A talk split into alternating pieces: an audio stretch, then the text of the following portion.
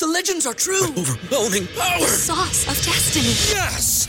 The most legendary sauce has arrived as McDonald's transforms into the anime world of WickDonald's. The greatest flavors unite in all new savory chili McDonald's sauce to make your 10-piece Wick Nuggets, fries, and Sprite ultra powerful. Unlock manga comics with every meal and sit down for a new anime short every week only at WickDonald's. Ba-da-ba-ba-ba, go! At participating McDonald's for a limited time while supplies last. What's so special about Hero Bread's soft, fluffy, and delicious breads, buns, and tortillas? Hero Bread serves up 0 to 1 grams of net carbs, 5 to 11 grams of protein, and high fiber in every delicious serving. Made with natural ingredients, Hero Bread supports gut health, promotes weight management, and helps maintain blood sugar. Hero also drops other limited edition ultra low net carb goodies like rich, flaky croissants and buttery brioche slider rolls. Head to hero.co to shop today. Algunas escenas de este programa han sido recreadas. Su marca reconocida es disparar. Su objetivo es tomar el dinero sin importar quién se interponga en el camino. A su paso deja víctimas aterrorizadas, destellos fugaces y pocas pistas para los agentes del FBI en su búsqueda. Pero están decididos a encontrarlo y acabar con el reinado de terror de este pistolero.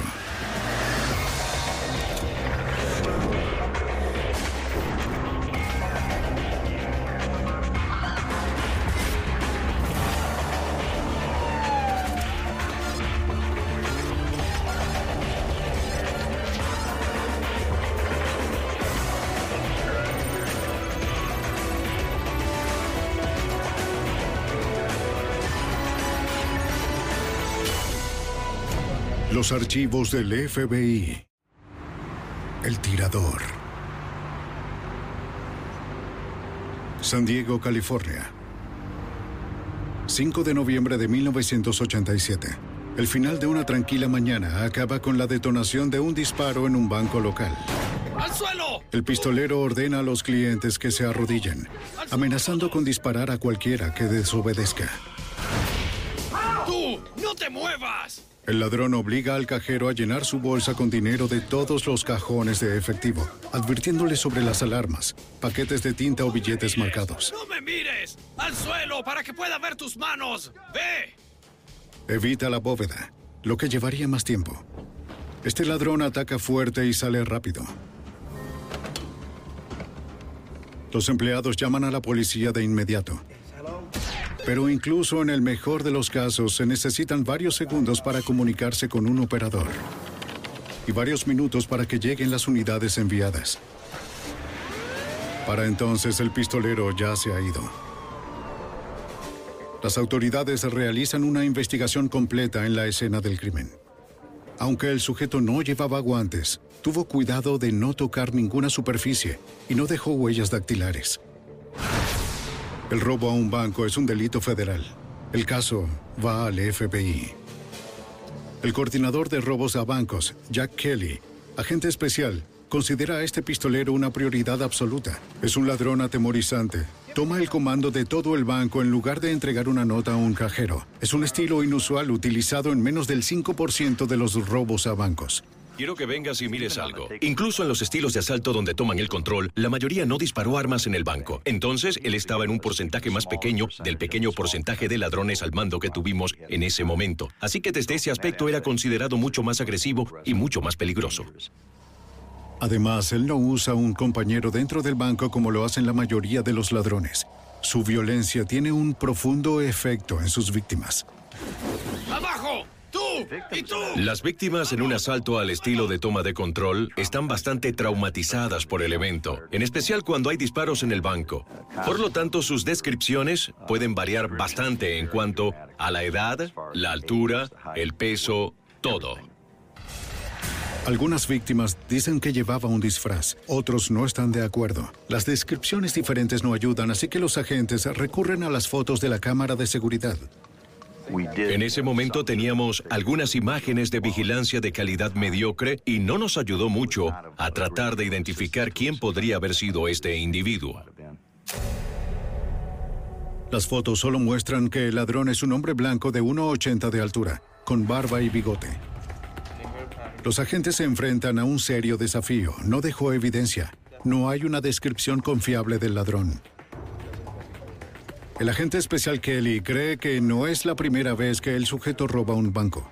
Al revisar los casos no resueltos en busca de similitudes, Kelly sospecha que el mismo sujeto robó otro banco en San Diego un año antes. El modus operandi era idéntico. Alguien que entraba en el banco, disparaba su arma al techo, saltaba el mostrador, una descripción similar. El pistolero no dejó evidencia. El hecho de que hubiera tan pocas pistas indicaba que este tipo era bastante bueno y con seguridad planificó muy bien estos robos. Pronto los agentes descubren que el pistolero no ha terminado en el área. Después de robar la segunda vez en San Diego, regresó un mes más tarde y robó por tercera vez en el lugar, usando el mismo modus operandi y disparando al techo. La decisión del ladrón de disparar su arma lo convierte en una amenaza mortal. No creo que un ladrón que hace algo como eso dudaría en dispararle a alguien si en realidad intentara detenerlo. Como regla general, el agente especial Kelly asigna nombres en clave a los ladrones de bancos en serie para permitir la comunicación breve entre los agentes. Además, un apodo pegajoso aumenta la publicidad. Los medios estarían más dispuestos a usar la historia y mostrar imágenes en el periódico o en la televisión, lo cual podría ayudarnos a generar algunas pistas. Kelly llama a este el tirador por su característico y peligroso modus operandi. El 14 de diciembre de 1987, el tirador roba un cuarto banco de California, en Misión Viejo, a 110 kilómetros al norte de San Diego. Revise allí adentro. Revisaré la tienda de conveniencia de aquí. Era mi responsabilidad revisar todos los robos que vendrían de las oficinas regionales cercanas del FBI. Los agentes del FBI responden al banco. Soy el agente especial Kelly. Cuando ocurre un robo, investigas dentro del banco por cualquier evidencia, pero también haces una investigación fuera del banco para buscar evidencia o cualquier posible testigo que pudo haber visto a este individuo. E hicimos ambas cosas en todos estos robos. Un robo a un banco aquí. Sin embargo, no llegan a ninguna parte, como si estuvieran persiguiendo a un fantasma. Hasta ahora el tirador ha robado al menos 44 mil dólares. Pero no se trata solo del dinero. A los agentes les preocupa que en algún momento él le dispare a alguien. Tratábamos con alguien que creíamos sería cada vez más agresivo en el curso de sus robos y por ende mucho más peligroso. Teníamos a alguien que, en definitiva, debía ser identificado y detenido.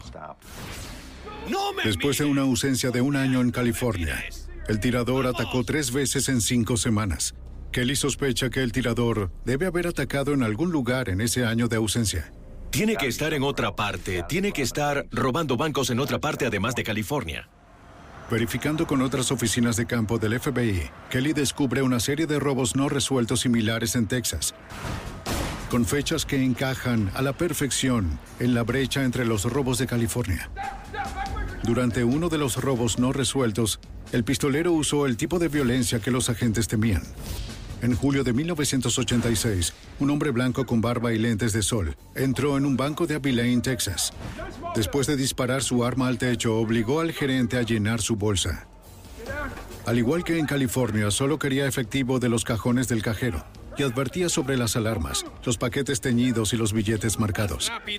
Los empleados siguieron todas las instrucciones para sobrevivir, pero entonces... ¡No te muevas! ¡No te muevas! ¡No me mires! ¡Quédate abajo o lo mismo te pasará a ti!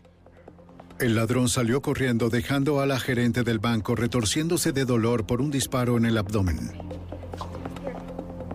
Ve a cerrar la puerta, ve a cerrar la puerta.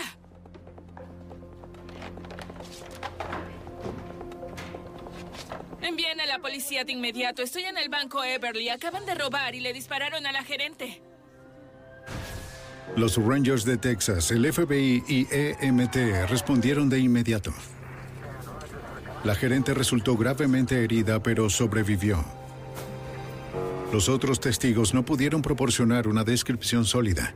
Ocurrió tan rápido y estaban tan aterrorizados que no pudieron ver bien al pistolero. La investigación de la escena del crimen resultó inútil. Y las cámaras de seguridad solo proporcionaron más fotos de un ladrón con características ocultas. El agente especial Kelly se puso en contacto con los Rangers de Texas que trabajaban en los robos sin resolver. Ranger Thomas. Los investigadores de los dos estados comparten información. Saben que el tirador apunta a las sucursales cerca de las rampas de las autopistas para un escape más rápido. Los investigadores están de acuerdo en que el tirador tal vez tiene un conductor de escape, pero ningún automóvil ha sido visto. Cada asalto es tan limpio como el último y no surgen pistas sólidas. El tirador realiza seis robos más en Texas y California en 1988. Los investigadores esperaban que la atención de los medios continuara. Necesitan a alguien que reconozca al pistolero para tener algo.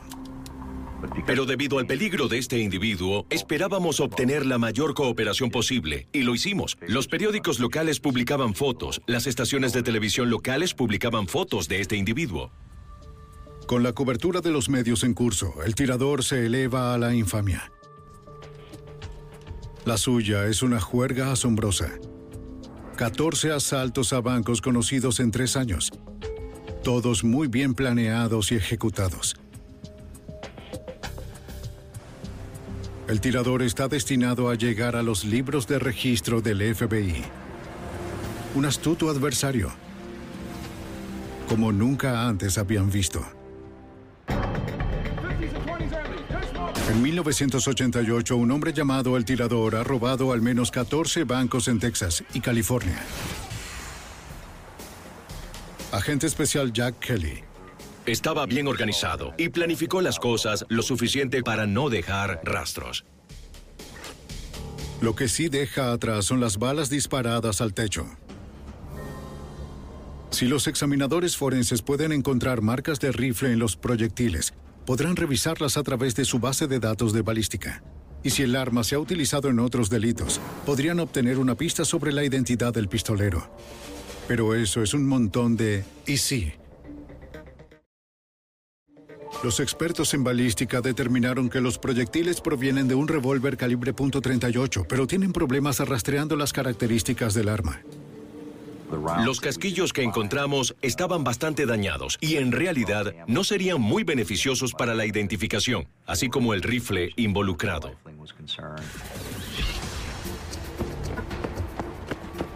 El tirador continúa su juerga. Su decimoséptimo robo conocido es en los suburbios de San Diego, en la ciudad universitaria.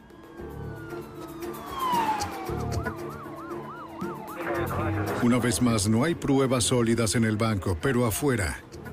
Los investigadores encuentran indicios de cuán meticuloso es el tirador.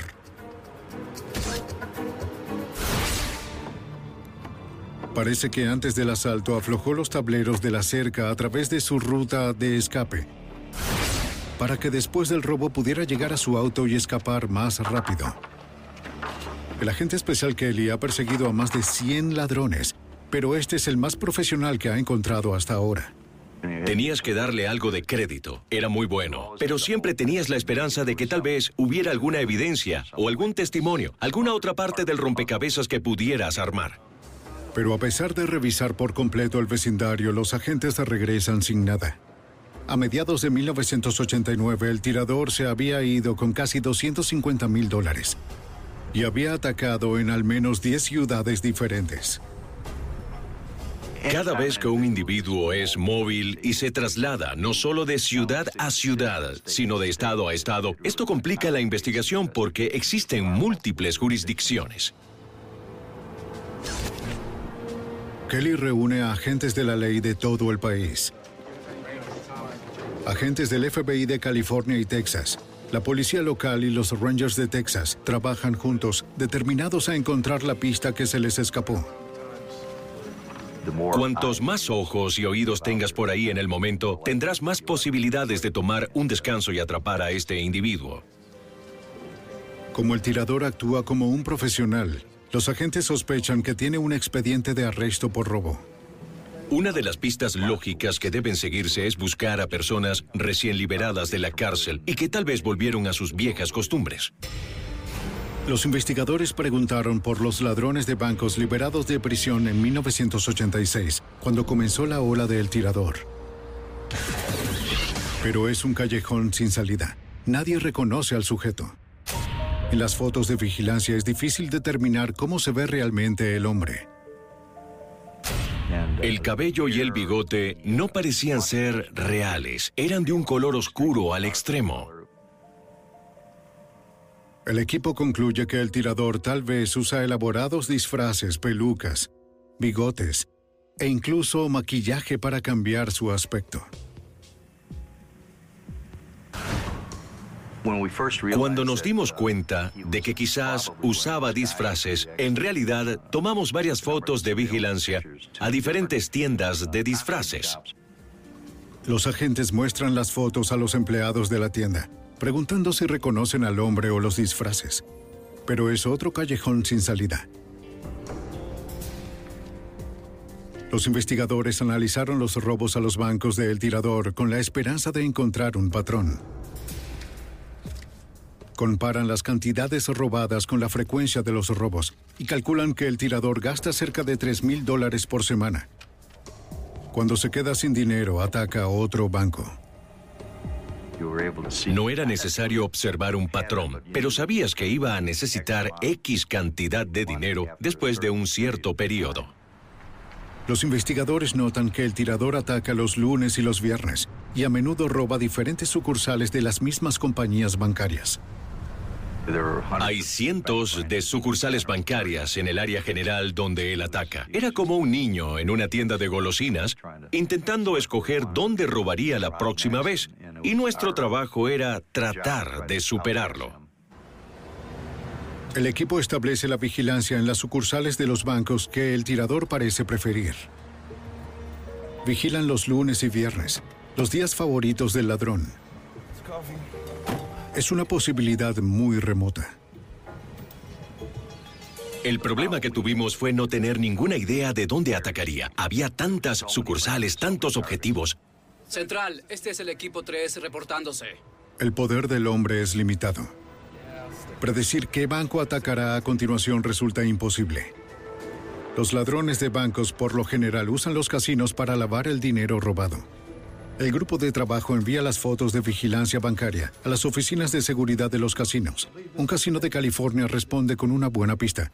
Un gran apostador que se parece mucho a El Tirador. Estaban muy dispuestos a darnos sus fotos de vigilancia de quien sospechaban. Los agentes rastrean al hombre y lo interrogan. Agente especial Emanuel del FBI. Se parece al tirador, pero tiene una coartada sólida para las fechas de los robos. Los investigadores lo descartan como sospechoso. Otra pista tachada de la lista. Estaremos en contacto. De acuerdo. El 23 de junio de 1989, el evasivo tirador ataca en Arlington, Texas, su décimo octavo robo conocido. Hasta ahora ha atacado bancos en un área de 2.250 kilómetros. Esta vez un cajero desliza un paquete con tinta explosiva en su bolsa. Cuando explota vuelve inutilizable el dinero robado. Unas horas después el tirador roba otro banco. Nunca ha atacado dos veces el mismo día. Es un movimiento imprudente. ¡Aléjate del mostrador! ¡Vamos! ¡Las manos arriba! ¿Dónde puedo? Los agentes temen que se esté volviendo más desesperado. El agente especial Kelly teme que sea solo cuestión de tiempo antes de que alguien salga herido. Cuantos más robos realizó y más veces disparó el arma, incluso la vez que le disparó a la cajera en Texas, era una gran preocupación para las autoridades, sin duda porque este individuo, pensamos, tendría mucho potencial para matar a alguien en algún momento. Y la forma en que opera el tirador podría tomar a su próxima víctima en cualquier lugar, en cualquier momento.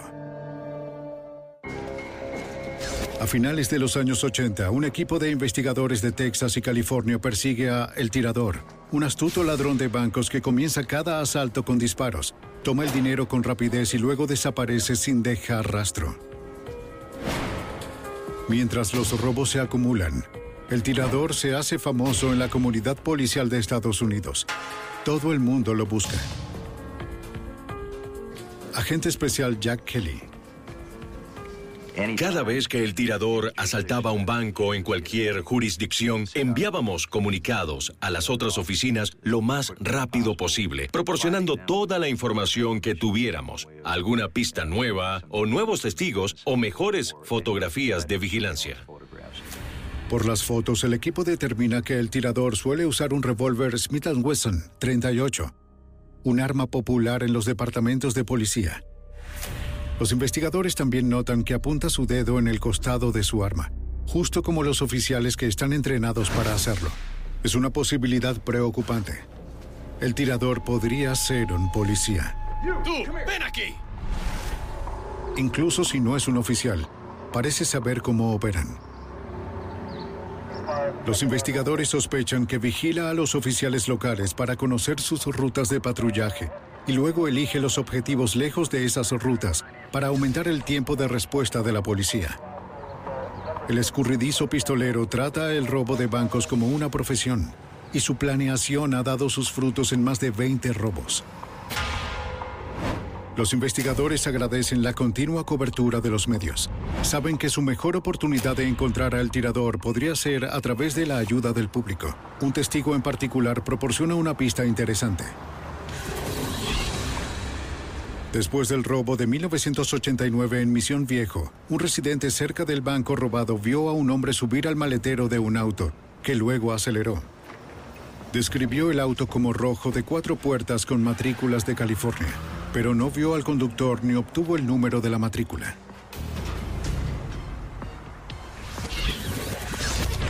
Los agentes verifican cada automóvil que se ajusta a la descripción en California, pero hay miles.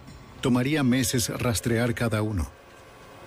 Pero el avistamiento confirma una sospecha. Cuando descubrimos que se estaba subiendo al maletero de un vehículo, sabíamos que obviamente tenía un cómplice en estos robos. El 30 de marzo de 1990, el tirador roba al mismo banco de Texas que asaltó hace un año. Para los investigadores, el trabajo repetido significa que se está volviendo aún más descarado sin miedo de ser reconocido por alguien. A fines de 1990, el equipo vincula a El Tirador con 27 robos que le han otorgado casi 400 mil dólares. Todos sin una sola huella utilizable. Era muy cauteloso al saltarse los contadores para no tocar las cosas. Incluso saliendo por las puertas, golpeaba las puertas con los codos o la cadera y las empujaba para abrirlas. De alguna manera, los agentes necesitan encontrar un camino hacia el mundo secreto del tirador. Llevan el caso a los perfiladores de comportamiento de la Academia del FBI en Cuántico, Virginia. No es como ponerle un nombre a este individuo, pero nos dará un poco más sobre la personalidad del hombre. Estudiando los detalles de cada robo conocido, el perfilador del FBI crea un esquema de comportamiento del tirador. Debido a que la mayoría de los criminales comienzan a trabajar en su zona de confort, el perfilador sospecha que el tirador es de Texas, donde ocurrieron los primeros robos. El nivel de precisión del pistolero indica un posible entrenamiento militar. Ya que el tirador ha pasado tanto tiempo sin que nadie lo haya delatado, el perfilador sugiere que el ladrón solo tiene un cómplice muy leal. Y la experiencia con otros ladrones al mando hace que el perfilador crea que el tirador se volverá más violento a medida que continúe su juerga. Es posible que el hombre armado elija un disparo en lugar de rendirse. Este tipo es uno de los que huirá del banco e incluso tomará rehenes para escapar del banco si está acorralado. En abril de 1991. ¿En verdad viste un arma? El tirador expande su territorio hacia el norte de California robando 15 mil dólares a un banco de San José. De acuerdo. ¿Disparó el arma? Detective de San José, sargento Jack Baxter. Nunca encontramos un testigo de a dónde fue, qué tipo de auto tenía, si tenía cómplices. No teníamos idea.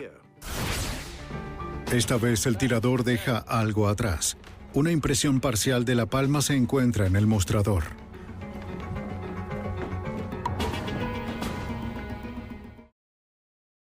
Pero los investigadores no pueden obtener una coincidencia. Las agencias federales incluyen huellas digitales en sus archivos. El grupo de trabajo está de vuelta a primera base. Dos meses después, el tirador roba un banco en Bellevue, Washington, a las afueras de Seattle. Está expandiendo su territorio. Bellevue, Washington. Seattle ahora estaba en la ruta. Ahora sabíamos que estaba ampliando sus horizontes y pasando a otros estados. El evasor bandido es uno de los ladrones más prolíficos y buscados en la historia moderna del FBI. En 1991, el plazo de prescripción de cinco años expira en sus primeros robos, por lo que no puede ser acusado por ellos. Los agentes compiten contra el reloj. Pues era un violento ladrón de bancos de varios estados que tuvo mucho éxito. Estuvo atacando cada seis u ocho semanas y nadie tenía idea de quién era o de dónde era. En agosto, el tirador roba un banco en Los Altos, California, lo que eleva su total conocido a 474.457 dólares. Los investigadores encuentran una pista sólida, un bigote falso. Es la primera evidencia recuperada que podría estar físicamente relacionada directamente con el tirador. Pero en ese momento el análisis de ADN es costoso y consume mucho tiempo y no tienen un perfil sospechoso con el cual compararlo. Por desgracia, eso no tuvo ningún valor probatorio para nosotros, aparte de confirmar que en efecto llevaba un disfraz. A finales de 1991, los investigadores vincularon a El Tirador con 33 robos a mano armada en 18 ciudades. Los investigadores no tienen nada. Necesitan un descanso. Y pronto.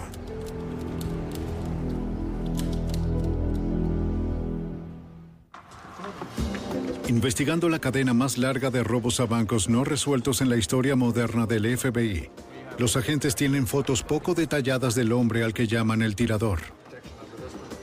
En ellas ven que el ladrón lleva algo debajo de su camisa. Agente especial del FBI Jack Kelly.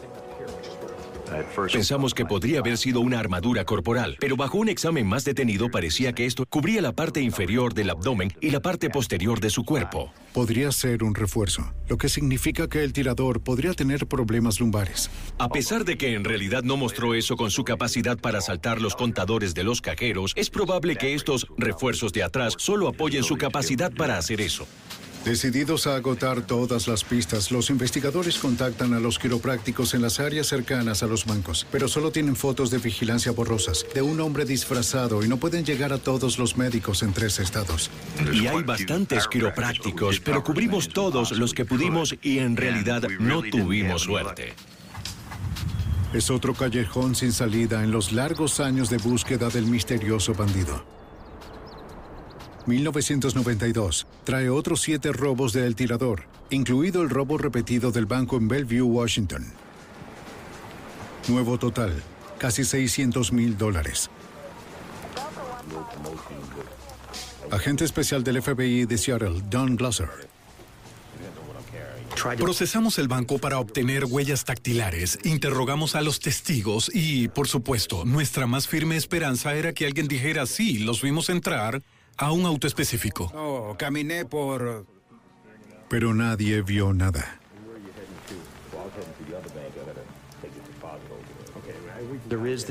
Está la preocupación de no servir bien al público, que aquí hay un hombre al que se le permite entrar, robar un banco y disparar. En algún momento habría un accidente o un tiroteo intencional y sientes que es una frustración no haber hecho todo lo que se pudo, aunque no sepas qué más hacer. Deben detener al tirador antes de que esté listo para asesinar. Durante un asalto en San José, la suerte del tirador comienza a decaer. Volveré, lo digo Esta vez, antes de desaparecer, las cámaras de seguridad del banco toman las mejores fotos de su rostro. Un artista forense de la policía de San José usa las fotos para componer un boceto de cómo se vería el tirador sin sus disfraces. Recrear características que están ocultas requiere un conocimiento profundo de la fisiología humana y un ojo artístico notable. Los agentes cubren las áreas cruciales con el boceto, pidiéndole a los programas de televisión que lo muestren a menudo y colocándolo en docenas de bancos. Detective de San José sargento Jack Baxter. Pensamos que para atrapar a este sujeto necesitábamos la ayuda de la comunidad. Necesitábamos que alguien nos llamara con información, algo que vieran o oyeran. El 11 de mayo de 1994, los investigadores obtienen el descanso que necesitan. Una persona llama de forma anónima y dice conocer al tirador, aunque no es nada fácil. La información era bastante genérica. El nombre que dio fue Johnny Williams o John Williams y luego al parecer también usó el nombre de Robert Hall. La persona que llama dice que Williams tiene aproximadamente 40 años, maneja un auto rojo de cuatro puertas y tiene un cómplice devoto, su esposa. Dice que Williams siempre está armado, tiene mal genio y ha jurado que nunca lo atraparán con vida. De hecho, él y su esposa tienen un pacto suicida si alguna vez los acorralan. Este es un buen avance, pero el caso está lejos de terminar. Esos nombres son tan comunes que literalmente hubo cientos de Johnny Williams y Robert Hall que tuvimos que revisar y tratamos de reducir las listas a las que eran de la misma edad que indicó la persona que llamó. Los agentes locales revisan los registros del DMV de California y a un Robert Hall que en sus fotos parecen ser el mismo hombre. Luego comparan las fotos con el boceto compuesto. Fue una coincidencia exacta para el boceto realizado por nuestro artista policial. Era como si lo hubiera hecho justamente como la foto. Así supimos que teníamos al sujeto correcto. Operadores de huellas digitales de California. Los registros de huellas dactilares del DMV confirman que Holly Williams son el mismo hombre. Johnny Madison Williams es un ex marín de Texas y tiene un expediente por robo y asalto allí. La esposa de Williams, Carol, compró un revólver .38 como el que se muestra en las imágenes de seguridad del banco. Y Carol maneja un auto rojo de cuatro puertas registrado con su nombre de soltera. Los investigadores no encuentran una fuente de ingresos legítima, pero la pareja vive en una casa de 350 mil dólares, con vista al océano en Los Osos, California. Agente especial del FBI, Gene Wilkins. El área donde vivía estaba en un terreno elevado con vista a la bahía Morrow. Era un área próspera que en realidad tenía solo un camino. Es un área abierta donde los agentes podrían resaltar como extraños. No sabíamos dónde estaba Johnny Williams en ese momento. A pesar del riesgo, los agentes del FBI deben revisar la casa. Encuentran un lugar que esperan que los oculte y establecen vigilancia. Sabíamos que llevaba un arma, sabíamos que la usaría. También teníamos información del informante anónimo de que llevaba esa arma consigo todo el tiempo. Los agentes no ven ninguna señal de que haya alguien en la casa. El equipo observa y espera. Hicimos un plan de contingencia porque si veíamos a Williams regresando en ese vehículo, haríamos una parada de auto por delito mayor antes de que llegara al vecindario donde teníamos campo libre para disparar y donde no había rutas de escape para él y su vehículo. Los agentes vigilan la casa durante varios días, pero la pareja no aparece. Los investigadores sospechan que el tirador está fuera preparándose para otro asalto. Jack Kelly presiente que será en el área de Seattle. El tirador ha robado allí en intervalos de un año y el año ha terminado. Kelly contacta al agente especial de Seattle, Don Glasser. Él dijo, sin dudas sucederá. Sin dudas robará en tu área, así que mantente alerta. Es solo una corazonada, pero es todo lo que tienen. Glasser sale a la calle buscando el auto rojo. Estaba fuera de la oficina y en las calles para poder estar cerca del área de Bellevue. Estaba muy ansioso, muy emocionado de estar preparado para responder a un llamado diciendo que había un 91. Eh, robo a un banco. Primero de julio de 1994, el tirador ataca de nuevo. Roba un banco en Kirkland, Washington. A solo 16 kilómetros al norte de donde el agente especial Glaser patrulla en su búsqueda. Los que estén detrás del... Después de su disparo característico, el tirador le pide a una cajera que llene su bolsa con efectivo. Como antes, él advierte sobre los billetes falsos o paquetes de tinta y amenaza con disparar si ella intenta algo. Por accidente, la cajera deja caer pesas de papel de madera en la bolsa, que el tirador confunde con los paquetes de tinta. ¿Quieres matarme? Está furioso.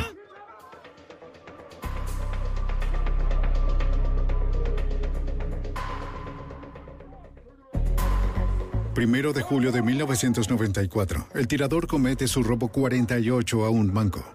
¡Muévete! ¡Muévete! ¡Vamos! Una cajera asustada enoja al ladrón, pero se ¿Qué libra. es eso? ¿Estás intentando que me atrapen? ¿Estás tratando de matarme? ¿Ah? ¿Qué te pasa? El pistolero sale corriendo sin disparar otra vez y desaparece antes de que la policía y el FBI puedan responder. Es correcto. Los investigadores reciben información sobre el último robo. La corazonada del agente especial Jack Kelly sobre Seattle era cierta. En este punto sabíamos dónde estaba, al menos en qué parte del país estaba, en el área general de Seattle. Kelly ya ha marcado las tarjetas de crédito de Williams, por lo que se le notificará si se usa una. Justo después del robo de Kirkland, el plan funciona. Tuve la suerte de poder obtener información de una compañía de tarjetas de crédito, en particular que tuvo una transacción reciente en el estado de Washington, en un hotel en particular allí. El agente especial de Seattle, Don Glasser, va hacia el hotel. Fui allí muy emocionado ahora que sabía que teníamos una muy buena información. El hotel está en Basil, a 16 kilómetros del último banco robado. Johnny Williams usó una tarjeta de crédito con el nombre de su alias Robert Hall para registrarse, pero no hay ninguna garantía de que siga ahí. Conduje en el estacionamiento y vi el auto rojo muy metido en un lugar de aparcamiento. Cuando Glasser busca el número de la matrícula, aparece registrada a nombre de Carol Williams, bajo su nombre de soltera Hawkins. Hola, señor, ¿en qué puedo servirle? Quisiera ver al gerente, por favor. Si Williams todavía está en el hotel, debe tener cuidado de no alarmarlo o crear una barricada o situación de rehenes. Lo que realmente necesito de ti es que veas esta foto, ¿bien? La gerente reconoce al sospechoso Johnny Williams como Robert Hall y dice que él y su esposa no se han ido. Así que de inmediato llamé a Jack Kelly y le di las noticias. Le sugerí que subiera a un avión y volara al norte y él ya estaba haciendo las maletas. En ese punto de la investigación estaba muy emocionado. Contacté a mi compañero Jack Baxter del Departamento de Policía de San José y le dije que tenían al sujeto. No solo lo identificamos, sino que también sabemos dónde está. Así que Jack subió a un avión y yo subí a un avión. Glasser pide refuerzos de la policía de Seattle y el FBI. Nos aseguramos de que ninguno de nuestros agentes llevara radios, pistolas, chaquetas impermeables, gorras del FBI, ningún tipo de elemento que pudiera identificarlos. Eh, les pedí que actuaran con normalidad cuando se movieran. A los pocos minutos, más agentes y detectives llegan en silencio y establecen un perímetro. Nos aseguramos de que no hubiese autos del FBI. Los llamamos autos de paseo y no fueran visibles para este tipo, que usaríamos vehículos de vigilancia por si de casualidad se asomaba por la ventana, no hubiera algo inusual sucediendo afuera. Establecimos ubicaciones complementarias alrededor del hotel, alquilamos un par de habitaciones que nos dieran una base para operar. No había manera de que saliera si nos detectaba. Entonces podría intentar escapar. De la propiedad. Nos aseguramos de tenerlo todo cubierto. En lugar de apresurarse a la habitación, los investigadores deciden esperar para obtener una identificación visual de Williams. tomarme un descanso de media Nos aseguramos de tener un par de ojos en su puerta todo el tiempo. Al caer la noche, el detective Baxter y el agente especial Kelly llegan de California. Hola. Detective Jack Baxter. Nos alegra que estén aquí. No queríamos movernos demasiado rápido, debíamos tener paciencia y queríamos asegurarnos de que pudiéramos arrestarlo de manera que nadie saliera herido. Los agentes quieren poner a Williams bajo custodia fuera de su habitación en caso de que tenga armas adentro. Cuando se acercaba la hora de la cena, esperábamos verlo bajar e ir a comer o algo así, y estábamos preparados para arrestarlo si lo hacía. Pero las horas pasaron sin señales de Williams o su esposa. Mientras observaban, los investigadores debían permanecer bajo el radar del tirador y no usar radios de la policía. Nos dijeron que tenía un escáner, así que tuvimos que cuidarnos de lo que decíamos en la radio por temor de advertirle que estábamos allí. Parece que alguien está en la habitación. Agente especial Jack Kelly. Había una luz encendida ahí dentro y podíamos ver que las cortinas estaban recogidas. Veíamos el destello de la televisión allí. Después de siete años, los agentes y la policía pueden por fin arrinconar a el tirador. Luego de una búsqueda de ocho años, el FBI cree haber localizado a Johnny Madison Williams, el tirador, en una habitación de hotel del estado de Washington. Pasan un día y una noche completa de vigilancia sin movimiento en la habitación. Por la mañana los agentes idean una trampa para ver si su sospechoso está realmente allí. Reclutan a un empleado del hotel para ayudar. Los investigadores le muestran al hombre cómo se ve su objetivo y le piden que toque la puerta para hacer una pregunta de mantenimiento y mirar bien a quién esté dentro. A pesar del peligro, el empleado debe actuar de forma natural. Si William se asusta, podría volverse violento.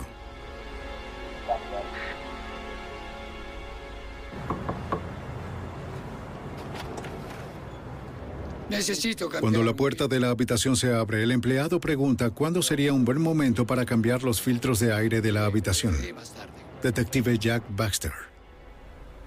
Nuestro sospechoso le dijo que se iría en una hora para que regresara en una hora y cambiara los filtros. Volvió corriendo hacia nosotros e identificó de forma positiva que estaba en el cuarto. Teníamos la habitación asegurada, así que no había forma de que saliera. Ahora saben con seguridad que el tirador está allí y en una hora debería aparecer. Quiero a todos en su lugar en 45 minutos. Una hora pasa. Luego dos. Williams podría saber de ellos. Para entonces se presenta una oportunidad. Agente especial Jack Kelly. Hubo una llamada telefónica desde esa habitación a la recepción y él había solicitado una máquina de escribir porque quería escribirle una carta a alguien y estaba preguntando a la gente de la recepción si podían llevar la máquina de escribir a la habitación. Les ordené que no hicieran eso. Con la orden del FBI, la gerente le dice a Williams que puede usar la máquina de escribir en una oficina cerca de la recepción. A lo que accedió, dijo que bajaría pronto. La pequeña oficina es un buen lugar para un arresto. Lejos del público, no hay posibilidad de escapar. Agente especial Don Glasser. Fuimos deprisa a la habitación, decidimos dónde estaría la máquina de escribir, hicimos una reorganización muy rápida para poder entrar a la habitación una vez que estuviera allí y no ser obstruidos por los muebles. Teníamos un camino limpio para llegar a él. Como toque final, los investigadores colocan una hoja con los derechos de arresto de Miranda en la máquina de escribir. Luego se esconden en una habitación contigua y esperan noticias de sus hombres afuera. Después de 40 tensos minutos, un hombre abandona su habitación y se dirige a la recepción. Es Johnny Williams. Lo vimos caminando por el estacionamiento, sin ninguna duda en nuestra mente de que era él. Lo reconocimos como si fuera nuestro mejor amigo. Acaba de salir de su habitación, se dirige al vestíbulo. Eso es todo. El fin de una persecución de ocho años. Entró en la recepción y le dieron instrucciones para ir a la oficina. Señor Williams, la oficina está por aquí. Así que pasó por la recepción y fue allí. Máquina de escribir y algo de papel extra. Avíseme si necesita algo más. Williams está acorralado, lejos de escaparse. Los agentes saben que es peligroso y están preparados para lo peor. FBI, FBI, al suelo, al suelo, al suelo. Pero él está sorprendido por completo. Los agentes lo detienen sin problema. Está desarmado.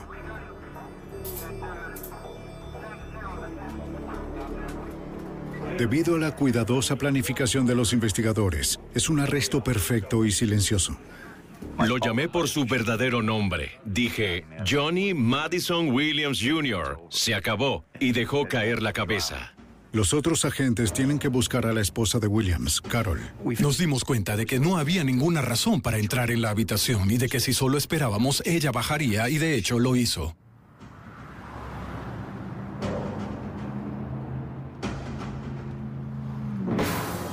Ella está en movimiento ahora mismo.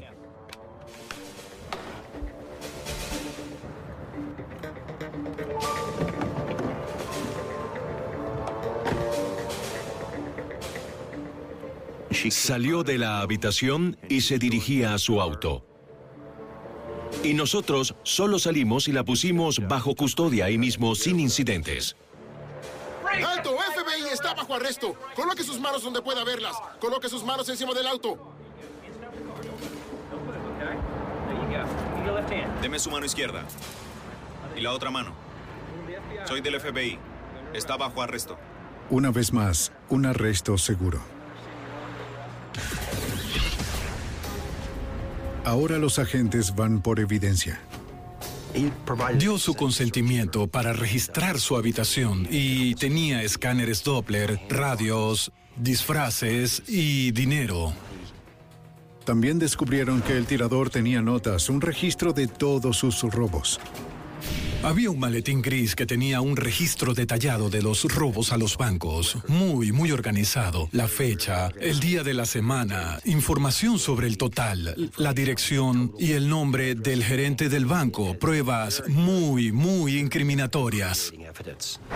Los investigadores encuentran más en el auto de Williams. Tenía dos pistolas y estaban en el maletero de su auto. Reconocimos el revólver 38 de 10 centímetros de las imágenes, fotos de vigilancia. Sabíamos que teníamos el arma correcta. Tenía un revólver de 5 centímetros que no habíamos visto antes. Los dos estaban cargados. Los investigadores separan a Williams y a su esposa mientras esperan el traslado a una oficina del FBI para ficharlos. Williams acepta hablar. Lo relacionamos con creo un total de 48 robos y cuando lo interrogué, él me preguntó cuánto tenían antes. Le dije, pues, ¿cuánto pensabas que teníamos antes, John? él dijo, no estarías aquí arrestándome y sabiendo mi nombre y todo lo demás. Con seguridad sabes sobre los 56 robos.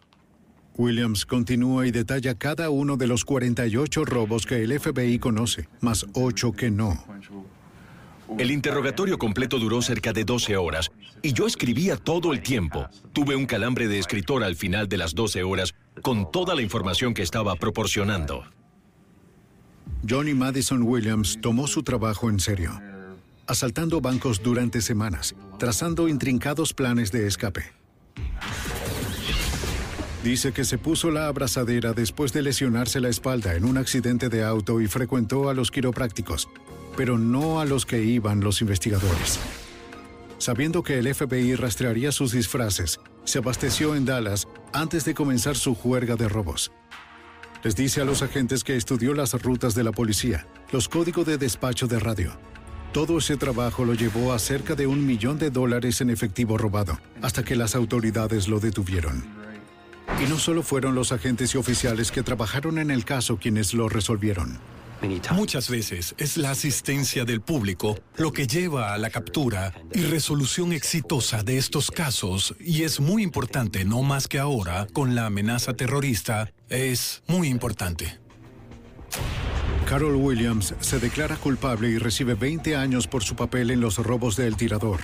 Su esposo Johnny Madison Williams, el propio tirador, también se declara culpable de los 27 robos que aún se encuentran bajo el Estatuto de Limitaciones fue sentenciado a 92 años en una prisión federal y su reinado sin precedentes al fin terminó.